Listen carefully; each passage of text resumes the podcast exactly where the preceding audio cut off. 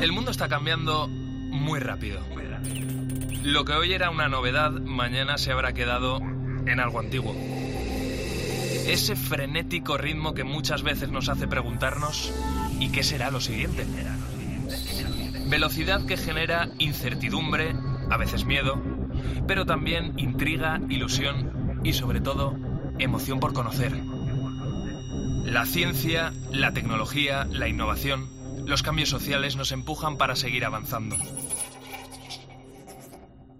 Soy José Ángel Cuadrado y si tú me preguntas ¿qué será lo siguiente?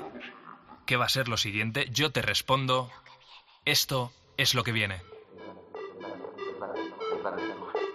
Hoy mismo vamos a lanzar audiencia pública el plan en 2050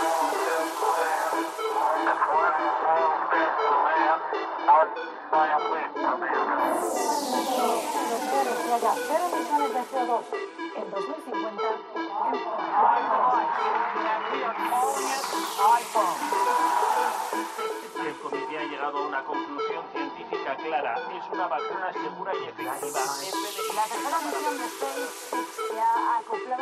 En COPE, José Ángel Cuadrado. Lo que viene.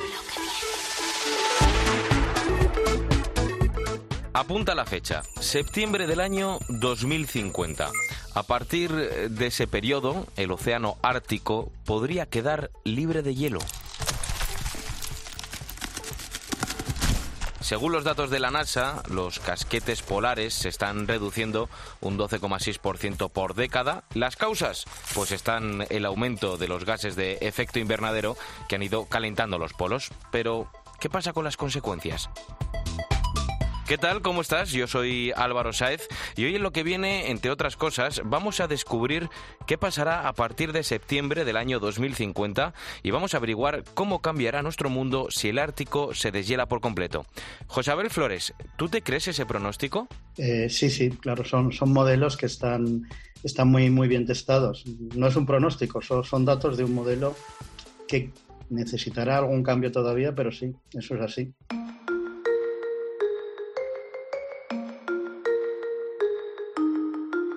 Siempre ha habido cambio climático y no solo me baso en, las pelis de Ice Age, también me baso en los cocolitóforos, que son unas algas microscópicas de las que yo no conocía nada, pero que para José Abel Flores son una de las bases de su trabajo, ¿no?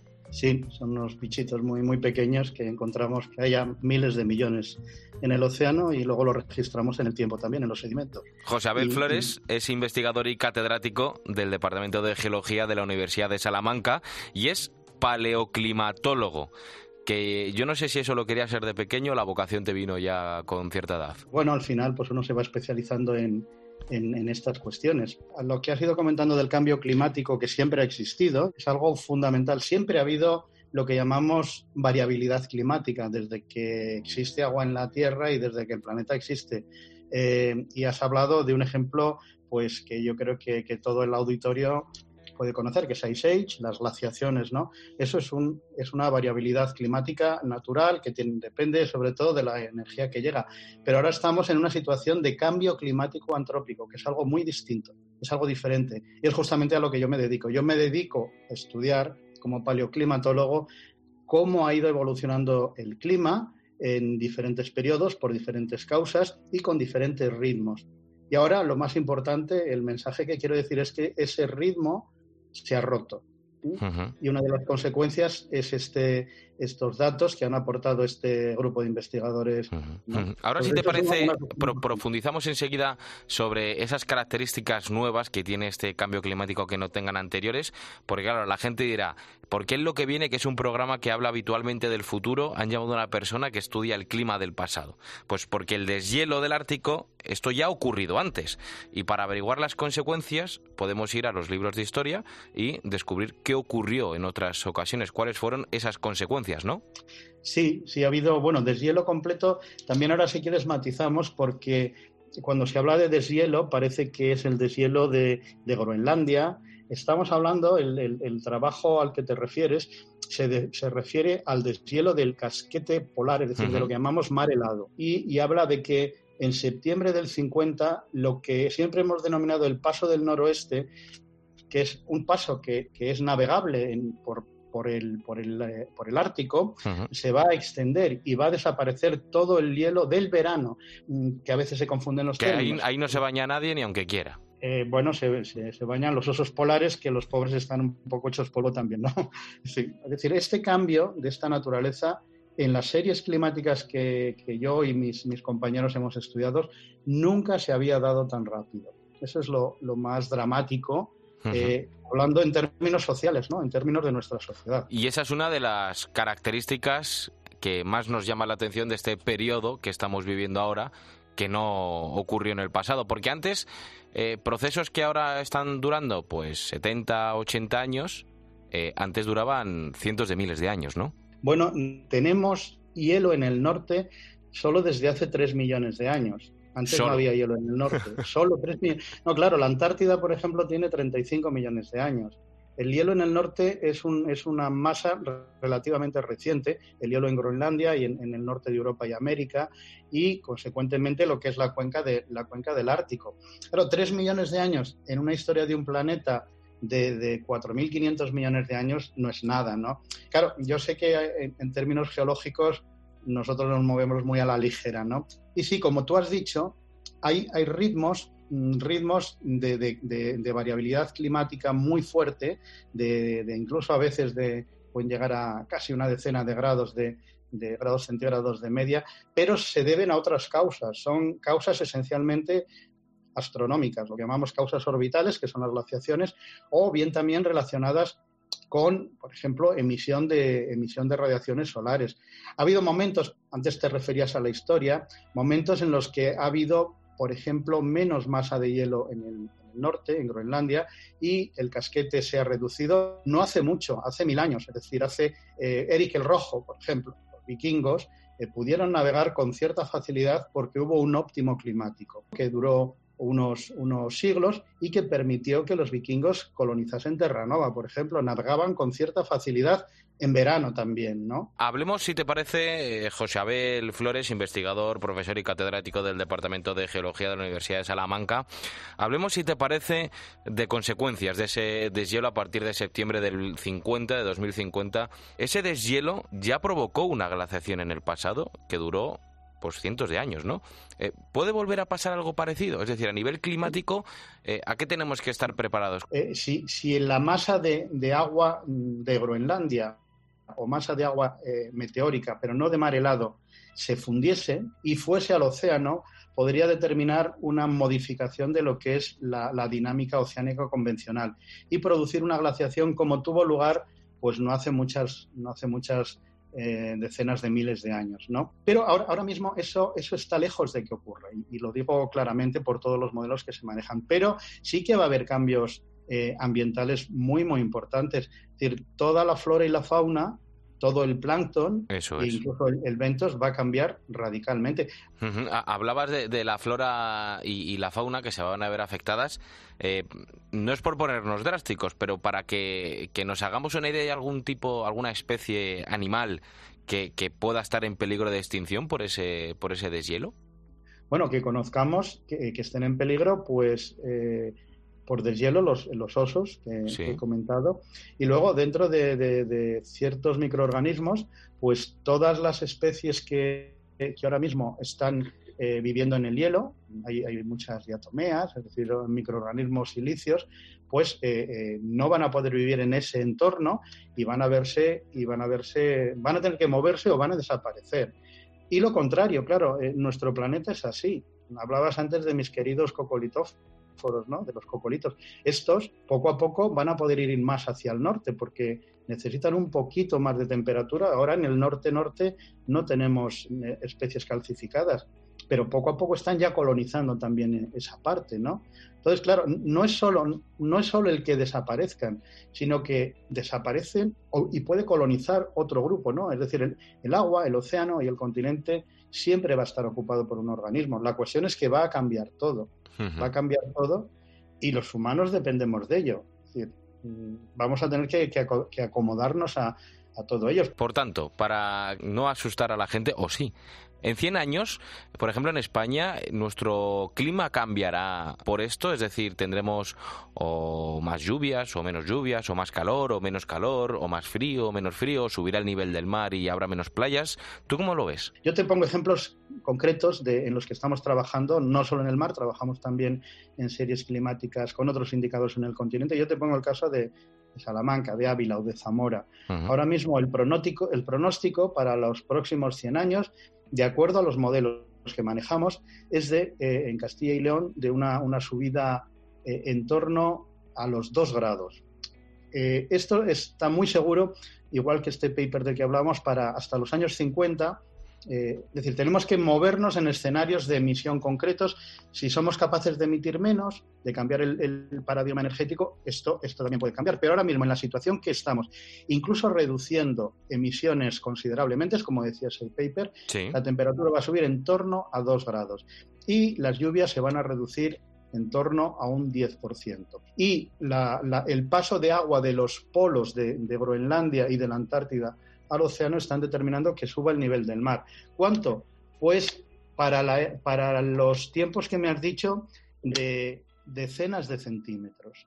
Que puede parecer muy poco, pero unas decenas de centímetros son mucho cuando, por ejemplo, hablamos de, episodios de tormentas, episodios de, mareas vivas, en los cuales, pues, muchas de las, de las zonas que, las que están habitadas pues van a verse anegadas, ¿no? Claro, o sea, ya no hablemos de, por ejemplo, Venecia, ¿no? Eso ya, que, se vayan. Claro, Venecia, pero, pero bueno. Países mm, Bajos. claro, Países Bajos, bueno, Sevilla, no tenemos que irnos muy lejos, ¿eh? eh Doñana, eh, claro, mm, va a haber tecnología, va a haber, eh, vamos, la naturaleza también tiene sus procesos, ¿no? Pero en esto del cambio climático, lo que tenemos que pensar es, nuestro planeta es un ente vivo y él va a seguir adelante. La cuestión es que está rompiendo con lo que es el hábito humano, ¿no? Y con lo que es nuestra sociedad y sobre todo muy centrada en el estado del bienestar, ¿no? Eso es en lo que está afectando. Nos está afectando ese, cambio climático. El planeta va a seguir adelante. el, humano, los humanos somos ahora dominantes, pero en un momento vamos a desaparecer, eso no nos quepa la menor duda. Pues esperemos que para eso quede mucho, que no sea justo lo que venga inmediatamente, sino que sea dentro de, muchísimos años. Oye, por cierto, ahora te encuentras en Bremen, en, Alemania, ¿no? Eh, en un centro de investigación marina y polar, es que estás estudiando un material que has ido recogiendo en una travesía que has hecho pues a finales del año pasado en el Atlántico Norte. Eh, ¿Cómo va el trabajo? Pues bien, fue una campaña de lo que se llama IUDP, es International Ocean Discovery Program, que es un, es un buque norteamericano y es una tripulación, aquí estamos 50 científicos de todo el mundo y recogimos 7,7 kilómetros de sedimento y ahora nos hemos reunido para muestrear, una vez ya que hemos definido nuestros trabajos y va muy bien. Hemos recogido hasta, hasta ahora, ahora he hecho un descanso para, para descansar 55.000 muestras. Uf. Bueno, tenemos trabajo para... ¿De hielo todo o de qué? No, no, es, son sedimentos. El buque son, recoge, es un buque con una torre muy, muy sofisticado y lo que hace es eh, a 4.000 metros de profundidad, llegamos al fondo y perforamos y extraemos hasta 7 kilómetros de sedimento. Y ahí están mis cocolitos, mis fósiles. Tus amigos mi amigo, mis amigos, y hemos recogido mm, material de redondeando de los últimos 8 millones de años. ¿Y, qué esperamos descubrir con todo eso? Pues, por ejemplo, e, este va a ser, eh, en la zona que hemos, que hemos trabajado, es la zona de interacción de aguas árticas y antárticas en los últimos millones de años. La idea es, con este material, conocer claramente cómo funciona el clima, cómo funciona el clima, sobre todo en los dos últimos millones de años, que ya es el ciclo desde que hay hielo en el norte, ¿no? como comentaba anteriormente, y qué repercusión tiene la dinámica, el que se congele más o menos el norte o el sur, porque siempre están, están uno dependiendo del otro también, pues este punto en el que hemos perforado eh, es el punto clave para saber cómo, cómo ha ido funcionando. Queda mucho por hacer, como digo, muchas muestras y muchas instituciones implicadas, pero es, un, es una, una, zona clave para ver cómo ha sido el clima del, del pasado en la Tierra y mm, aquí sí que vamos al futuro, es generar los modelos para, eh, para poder predecir, por ejemplo, ya resumiendo, lo que nosotros hacemos esencialmente es quitar el ruido, por llamarlo de alguna manera, natural. Y entonces podemos saber en qué medida el hombre está interfiriendo en lo que es esa dinámica natural. Pues veremos qué conclusiones conseguimos con esa investigación que estás llevando a cabo ahí en Bremen. José Abel Flores, investigador, profesor y catedrático del Departamento de Geología de la Universidad de Salamanca, paleoclimatólogo. Me ha gustado mucho esa palabra. Muchas gracias por hablarnos aquí en lo que viene de lo que nos espera en el futuro, si se cumple ese pronóstico, ese modelo de la NASA que tú confirmas y que augura un deshielo total del Ártico para el año 2050. Pues muchas gracias a ti, Álvaro. Hasta luego. Hasta luego. En COPE, lo que viene. Lo que viene. José Ángel Cuadrado. La generación del futuro está en nuestras aulas y uno de los ámbitos que más está cambiando precisamente para el futuro es la educación. Por ejemplo, ¿dónde han quedado esos cuadernillos rubios, los lapiceros, las gomas de borrar, los carpesanos? Ahora, seguro que a ti te pasa, los niños van con su tableta al colegio y ya no hace falta ni siquiera cargar los libros.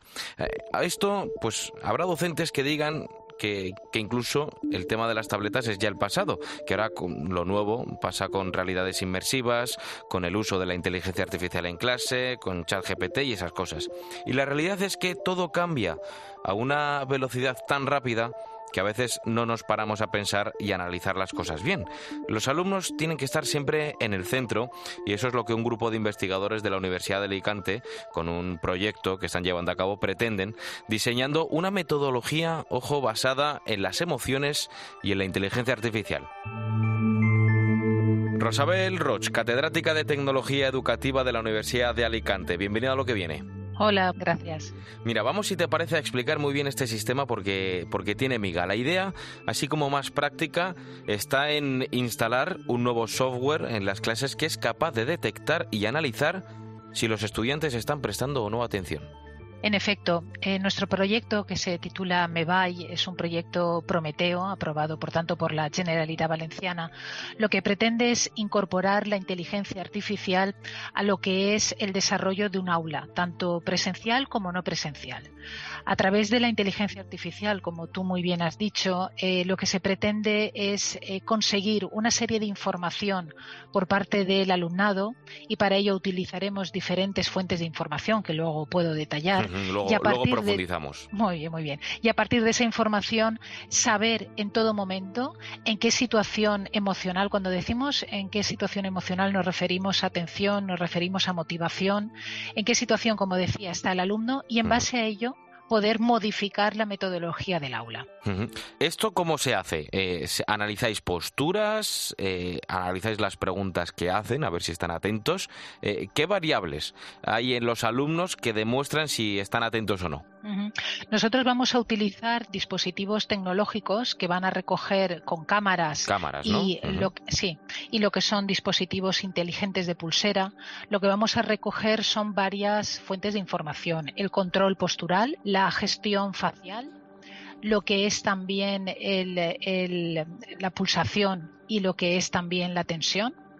También vamos a recoger lo que es el movimiento de los ojos, y con todo ello lo que vamos a hacer es algo así como un perfil del alumno con unas características que van a determinar a través de los algoritmos que utiliza la inteligencia artificial saber en todo momento en qué punto respecto a motivación y atención está el alumno. En base a ello, lo que vamos a dotar al sistema es de una serie de parámetros referidos a metodologías, sobre todo metodologías activas, para que vayan adaptándose a la situación del aula, la situación en la que están los alumnos.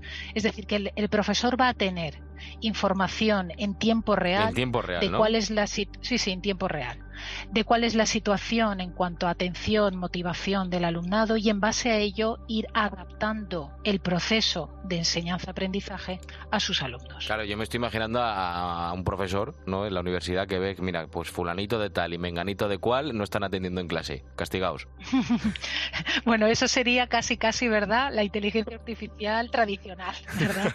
no, aquí lo que se pretende es eh, que el sistema no solo capte toda esa información, sí sino que el sistema aprenda de sí mismo y en todo momento pueda ofrecer itinerarios personalizados de enseñanza. Es decir, lo que, claro, al utilizar la inteligencia artificial y no solo dispositivos que midan, que es lo que hasta ahora se, se tenía, lo que pretendemos, como decía, es que el mismo sistema pueda ser no solo un tutor inteligente, que de eso ya, ya había hasta ahora, ¿no?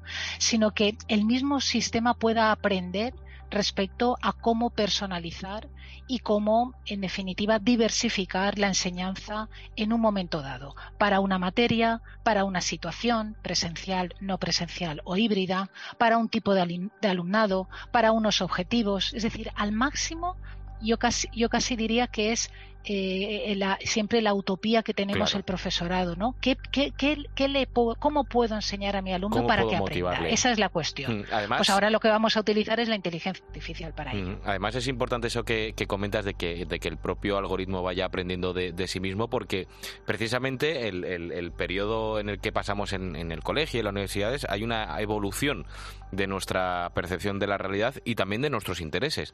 Seguro que todos tenemos un ejemplo de una asignatura que los dos primeros meses se me atragantaba porque la odiaba y acabé amándola.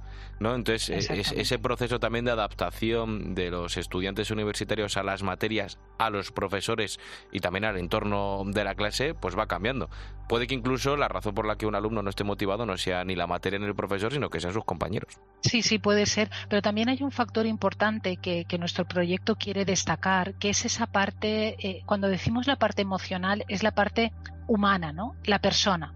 Es decir, muchas veces se ha tildado la inteligencia artificial de ser algo frío, de ser algo externo a la persona. No, no.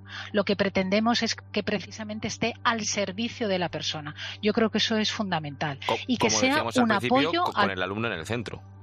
Sí, sí. Y, que sea un apoyo al profesor. Eso también es importante. Es decir, aquí no se trata de sustituir al profesor. El profesor es la figura fundamental en el aula.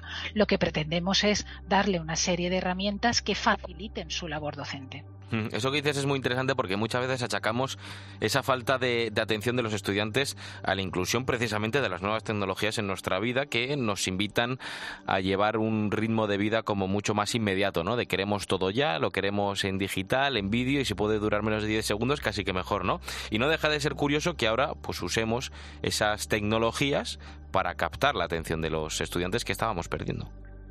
Exactamente, y, repito, donde la, donde la figura fundamental es el profesor y ni mucho menos podemos pensar que un vídeo puede sustituir, por ejemplo, la labor de un profesor en un aula, ¿no? Y de forma presencial. Eso no, no tiene sentido. Pero es cierto que ahora mismo determinados tópicos. Ahora mismo estáis, eh, Rosabel Roch, catedrática de Tecnología Educativa en la Universidad de Alicante, estáis en, en, una primera fase del proyecto, algo como muy primitivo, lo más inicial que se puede estar, pero lo que sí que tenéis claro es que la metodología actual no funciona.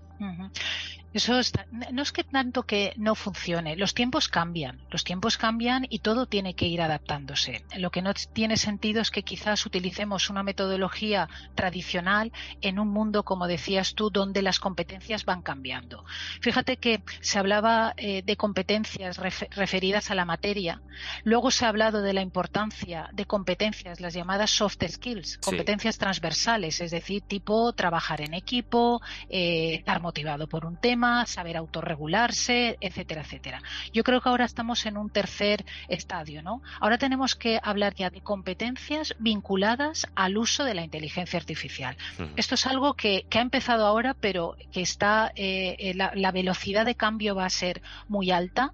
Es cierto que desde hace unos meses, sobre todo, se habla de, de inteligencia artificial. No quiere decir que es que ha irrumpido ahora, estaba ya, pero lo que sí es importante es que la interfaz con la inteligencia artificial ya es muy sencilla con respecto a lo que era anteriormente. el uso del claro, Claro, es decir, ahora es que ahora cualquier persona, ¿no? Por ejemplo, el chat GPT, ¿eh? cualquier persona con una simple interfaz de pantalla está interactuando con inteligencia artificial. Eso hasta ahora no, no se alucinante. Entonces, esa diría yo democratización del uso de la inteligencia artificial está haciendo que eh, el cambio va a venir y lo que no tiene sentido es que utilicemos en el aula metodologías sin tener en cuenta ese contexto.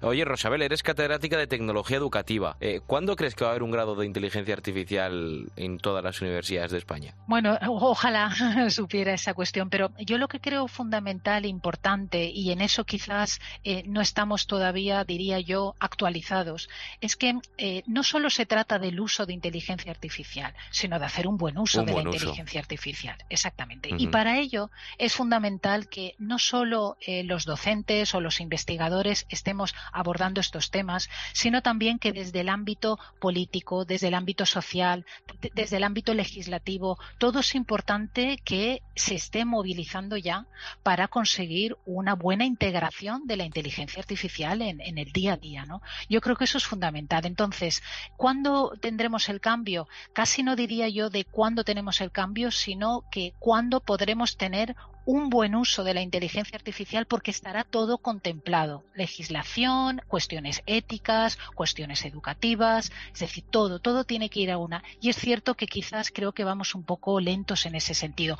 Casi diría que la tecnología, ¿verdad?, va por delante de lo que estamos eh, preparando para ello. Somos como bomberos de la tecnología, ¿no? Apagando fuegos cada vez que aparece. Exactamente, exactamente. Y eso es fundamental, que, que, que esté ya contemplado y ponerse a trabajar desde cualquier, desde cualquier ámbito. Pues esperemos que eso sea lo que venga, que las cosas vayan cambiando a la misma velocidad, pero que nosotros nos adaptemos mucho más rápido. Rosabel Roch, eh, catedrática de Tecnología Educativa de la Universidad de Alicante, gracias por hablarnos del futuro aquí en lo que viene. Muchas gracias, muy amable. En COPE, lo que viene. José Ángel Cuadrado. ¿Sabías que la inteligencia artificial tiene ahora la capacidad de resucitar?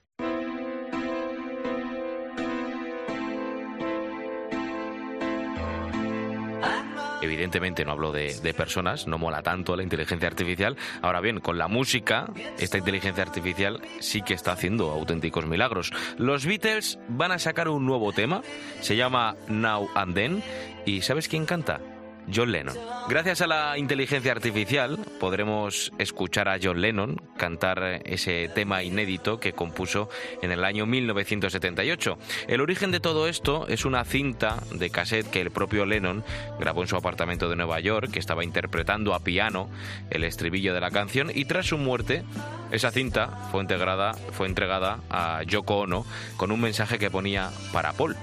Eh, la canción estaba grabada en baja calidad, pero gracias a la tecnología se ha podido separar la voz del piano y de esta forma han podido recrear a la perfección el timbre y el tono del legendario John Lennon. Será a finales de este año cuando podremos escuchar el último de los temas de los Beatles. Paul McCartney está lógicamente muy contento por poder publicar una canción con John Lennon, aunque también reconoce que le preocupan algunas utilidades de la inteligencia artificial aunque no es el único. Son muchos los artistas que ven con, recelo, ¿no? con inseguridad y que rechazan el uso de la inteligencia artificial en la música.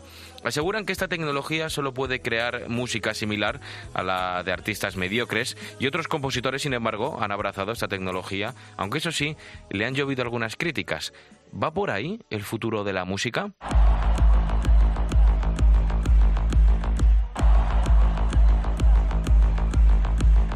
Es el caso de David Guetta, el DJ francés simuló la voz de Eminem para la intro de uno de sus temas y escucha porque es que de verdad que parece el verdadero Eminem en directo. This is the future rave sound. I'm getting lost in an underground.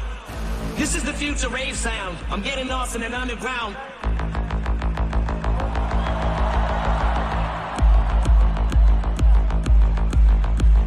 Según contó el propio David Guetta, tardó menos de una hora en hacer esta intro por la que los fans del rapero pues pusieron el grito en el cielo. Pero es que tenemos un ejemplo todavía más reciente.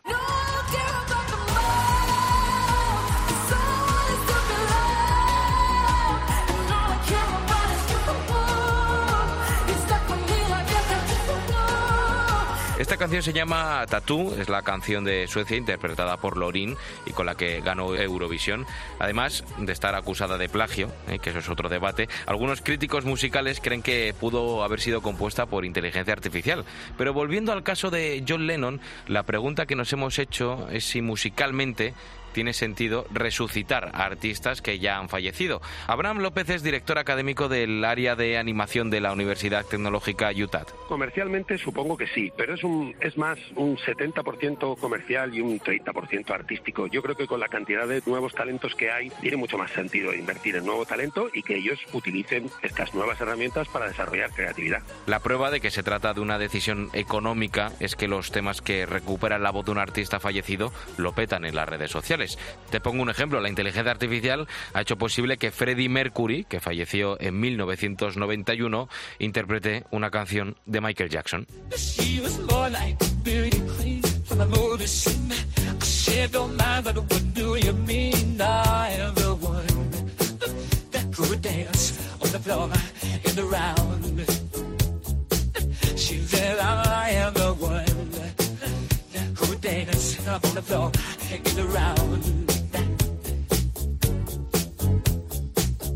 Told me her name was Billie Jean. and She caused to sing. Then heavy hair turned to ice green to be the one would dance on the floor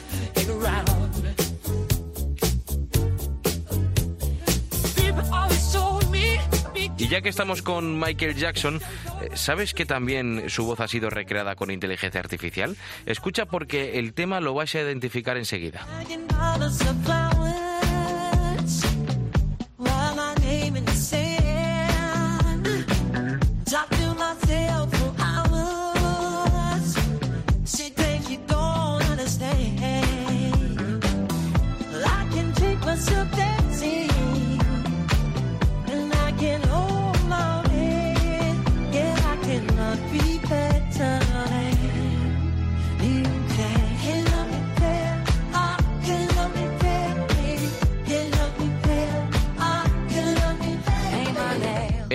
Por lo menos intenta ser, eh, es Michael Jackson cantando Flowers, esa canción de Miley Cyrus que lo estaba petando, pero que en este caso no sé yo si está muy conseguido, aunque también, oye, está siendo una locura en Internet. ¿Llegarán las canciones creadas con inteligencia artificial a tener más éxito que las tradicionales? ¿Está en juego la creatividad de los seres humanos, de los artistas? Bueno, son muchas las dudas que, que nos planteamos aquí en lo que viene sobre ese uso de la tecnología en la industria de la música, pero en principio no hay motivos para la alarma. Mm, volvemos a escuchar a Abraham López, el profesor de la Universidad UTAD. No es un sustituto, no se trata de un sustituto, se trata de una herramienta, ¿no? En realidad. O sea, la creatividad en sí es esa chispa que, que aporta un valor extra al, al pensamiento humano. Eh, yo creo que la IA es más parecido a lo que fue Photoshop en su día o el, o el cine sonoro. Es, es una oportunidad realmente para, para desarrollar y para tener herramientas que ayuden a los creadores. Hemos estado escuchando antes varios artistas internacionales resucitados por la inteligencia artificial, pero es que este fenómeno eh, también afecta a los cantantes españoles. Atento.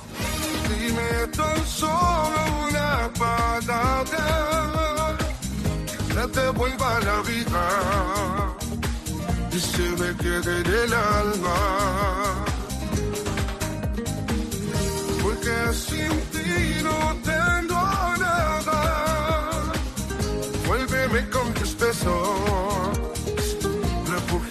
tu guarida.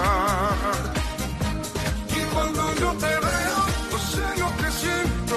Y cuando yo te tengo, me quedo por dentro. Y más y más de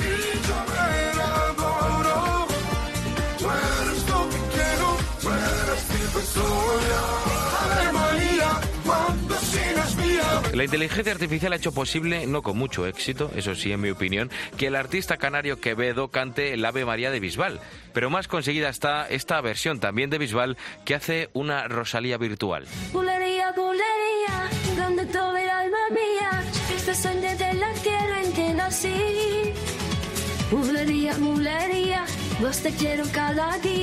Este la que.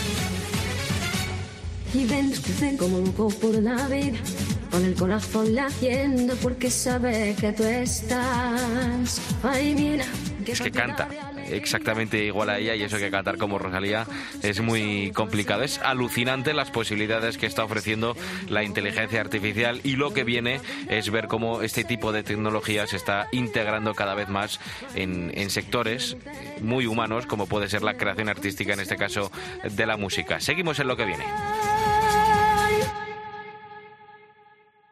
En Cope, lo que viene. José Ángel Cuadrado. La barrera que separa al hombre de la máquina parece enorme, un abismo, diría yo, pero la ciencia avanza, sigue avanzando tan rápido que en ocasiones parece que eso ya se va diluyendo. Que los robots sean incapaces de sentir es una afirmación que puede parecer normal, pero que a mí me da que dentro de poquito eh, se puede quedar desactualizada. Mira, fíjate, hay cámaras con sistemas de inteligencia artificial que son capaces de reconocer caras. Por supuesto, hay micrófonos que recogen voces. También hay máquinas que se utilizan como prótesis y que tienen la capacidad de transmitir sensaciones como el tacto. Por tanto, si pueden ver, pueden oír y pueden sentir, ¿cuánto les va a quedar para oler? Cuando mi compañera Belén Collado, que, que me comentó este tema, pues me dijo que, que sí, que, que las máquinas van a poder oler dentro de poquito, a mí me pareció ciencia ficción, pero bueno, parece una realidad. Eh, Belén, bienvenida a lo que viene. Muchas gracias. Y ya Álvaro. cuando me dijiste que esto tenía marca España, ya sí que aluciné. Pues sí, yo encantada de traerte proyectos tan innovadores como este y además, encima, que se hacen aquí. Como por ejemplo este en concreto, eh, este logro, porque es todo un logro, lo ha conseguido un equipo de investigadores de la Universidad de Extremadura. Han desarrollado, pues lo podemos llamar así, una nariz electrónica capaz de detectar diferentes olores que los va aprendiendo conforme los va percibiendo. Y lo mejor de todo, por lo menos para mí, es que todo esto se puede hacer a través de un dispositivo muy parecido a un reloj como el que, bueno, ahora me acabo de dar cuenta, tú no llevas, no pero yo reloj. sí. Pero un smartwatch que ya muchos tenemos y que usamos Sí, cada sí, día. sí. Sí, sí, y aunque esto pueda parecernos súper futurista, una, una nariz digital, la realidad es que el equipo ese que comentabas de la Universidad de Extremadura lleva ya varios años detrás de esto. Sí, como pasa con cualquier tecnología en sus inicios, pues al principio los primeros sistemas olfativos artificiales que desarrolló este equipo eran de gran tamaño y por tanto pues tenían bastantes dificultades, sobre todo a la hora de transportarlos.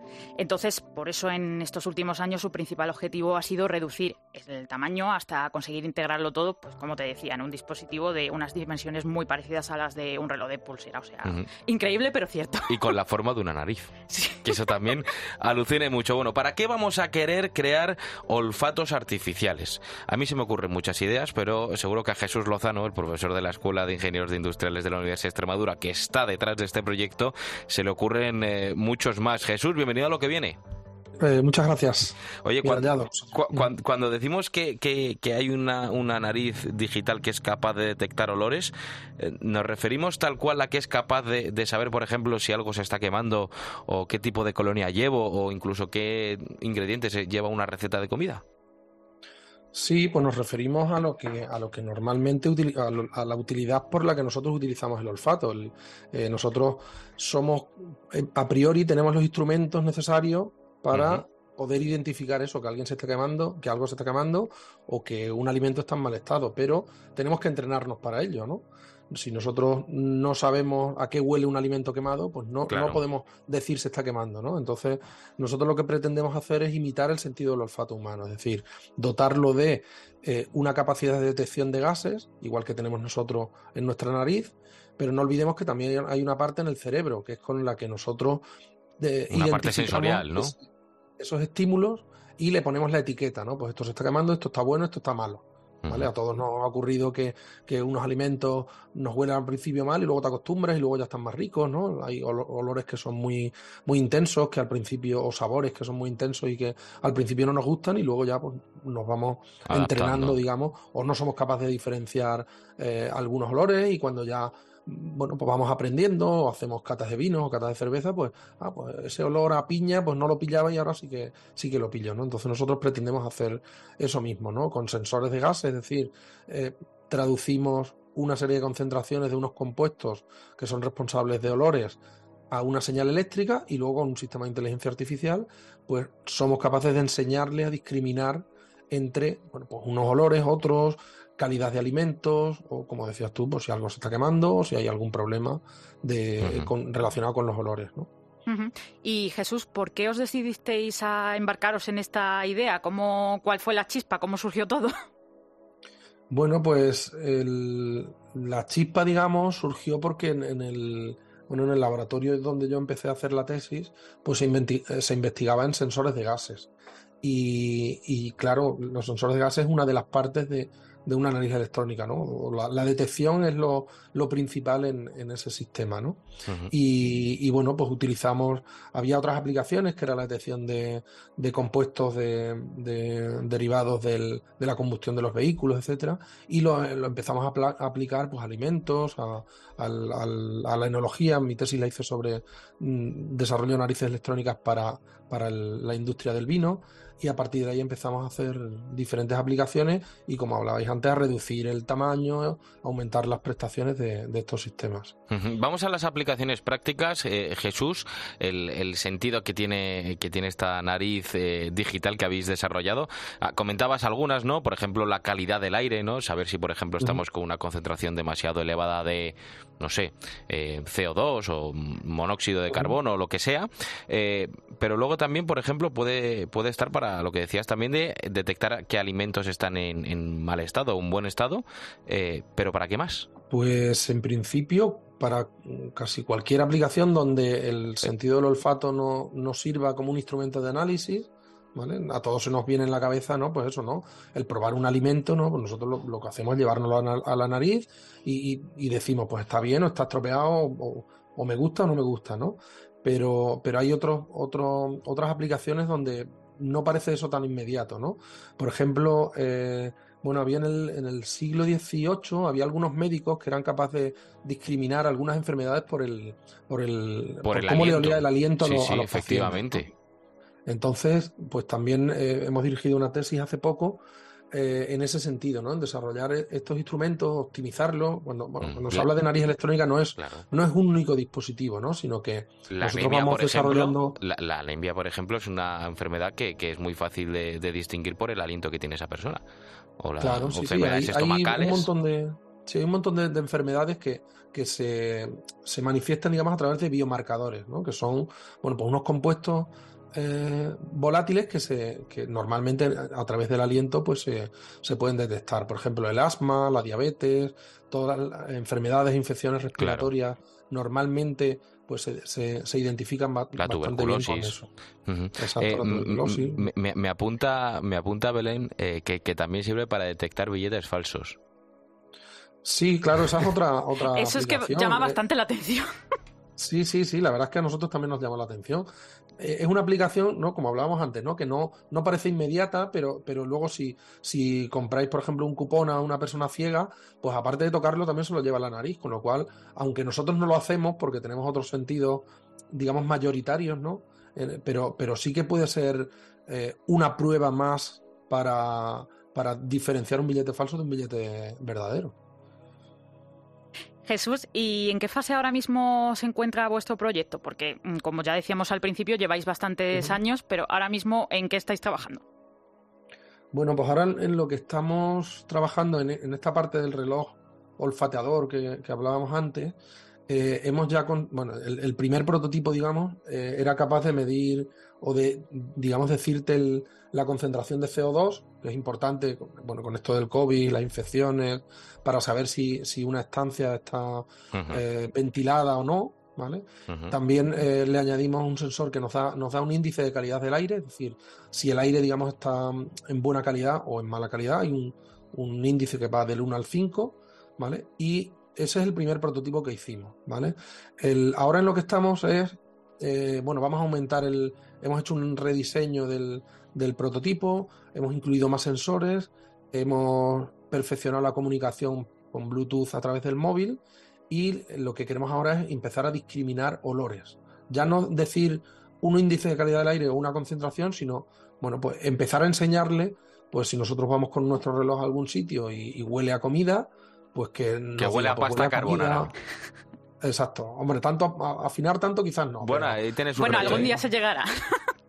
Sí, la verdad es que sí, yo, yo, yo estoy completamente seguro, porque igual que hace 20 años, cuando empezaron las cámaras en los teléfonos móviles, pues las aplicaciones de visión artificial eran muy limitadas, se, se reducían a cámaras muy grandes que en ambientes industriales pues discriminaban pues eso, la forma de o algún defectos en frutas, empezaron así y ahora, bueno, pues en, en- en nuestro teléfono móvil nos encontramos multitud de aplicaciones pues que te escanean etiquetas de alimentos. Sí, sí, te eh, te- dicen eh, claro, te cuánto dicen vas a engordar y cuánto cuánto tienes que andar para quemar todo lo que has comido. Sí, sí, hay aplicaciones Claro, en el móvil que ya...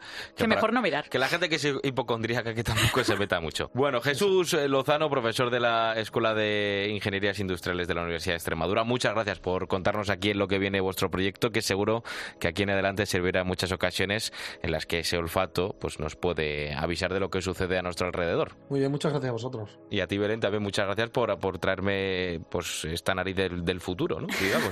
A ver cuándo, a ver qué, qué otro parte del cuerpo humano investigas. Sí, yo que, estoy que deseando. se puede digitalizar, ¿eh? Yo ya estoy deseando de llevar eso en la muñeca y que me diga eso, a, a qué va oliendo por dónde voy. Venga, seguimos en lo que viene. En Cope, lo que viene. José Ángel Cuadrado. 9 de mayo del año 2015. Sé que eso es el pasado y aquí nosotros hablamos del futuro, lo que viene, pero antes de echar el cierre a este programa me gustaría contarte esta historia.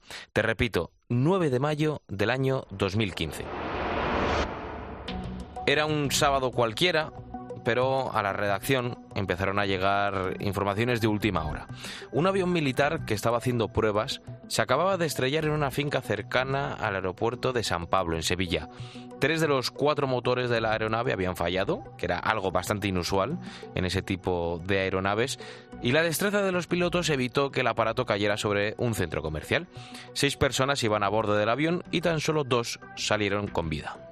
Y de pronto no, pues eh, te viene una situación de este tipo, eh, una lesión medular y, de buenas a primeras en dos semanas no, pues te dicen que tu vida va a cambiar completamente, que vas a no volver a andar y que además vas a tener una serie de complicaciones adicionales, ¿no? Pues imagínate, ¿no? Realmente el choque traumático, ¿no? Desde el punto de vista psicológico y físico eh, es total, ¿no? Él es José Luis Augusto, es un joven ingeniero aeronáutico, fue uno de los que salió con vida. En aquel entonces tenía 32 años y en el accidente se fracturó cinco vértebras y una de ellas le provocó esa lesión medular. José Luis se quedó en silla de ruedas, parapléjico, y pasó dos años muy duros porque tardaba mucho en adaptarse a esa situación hasta que de repente Pero bueno, luego llega un momento que te das cuenta, ¿no? Eh, yo pues, sigo teniendo, a pesar de tener una lesión medular, sigo teniendo los sueños igual que cuando era pequeño, sigo siendo la misma persona, bueno, con una serie de limitaciones y, y bueno, pero con, con, como digo, ¿no? Con, con capacidad y con fuerza y con, con la gente que me, me rodea con, con energía, ¿no? Para, para combatir cualquier tipo de limitación, ¿no? Y atento a esto, porque en todo este tiempo, José Luis ha conseguido volver a volar. Ha puesto en marcha el proyecto New Wings, una escuela de vuelo adaptado para personas con discapacidad.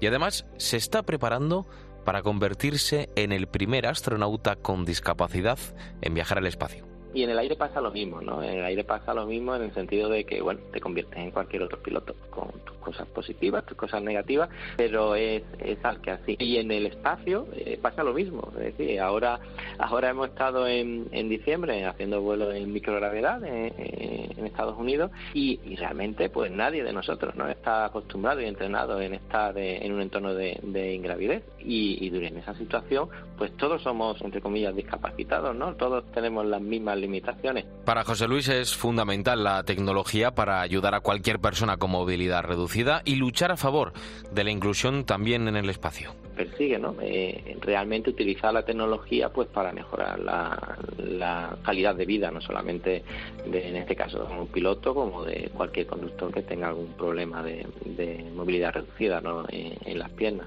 Y en ese sentido ese es el objetivo también ¿no? de todo este tema de, de, de las campañas para, para enviar a una persona con discapacidad al espacio.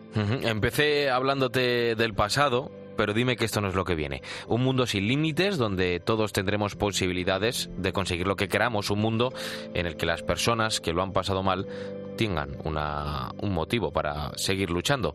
Hasta aquí el programa de esta semana. Yo soy Álvaro Sáez. Gracias por estar ahí conmigo al otro lado en esta ventana hacia el futuro que es lo que viene. La radio sigue aquí en Cope y también en cope.es y en las redes sociales. Adiós, adiós.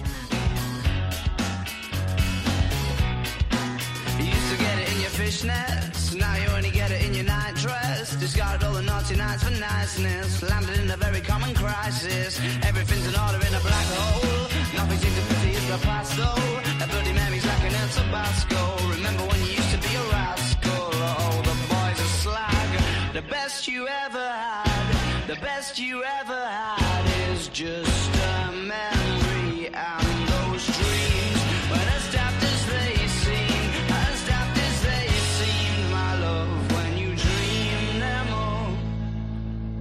Flicking through a little book of sex tips. Remember when the bars were all electric? But now when she told she's gonna get it, I'm guessing that she'd rather just forget it. Clinging to not getting sentimental. Said she wasn't going, but she went still. Like a gentleman to be gentle. Was it a mechadabra or a betting pencil? Oh, the boys are slag. The best you ever had. The best you ever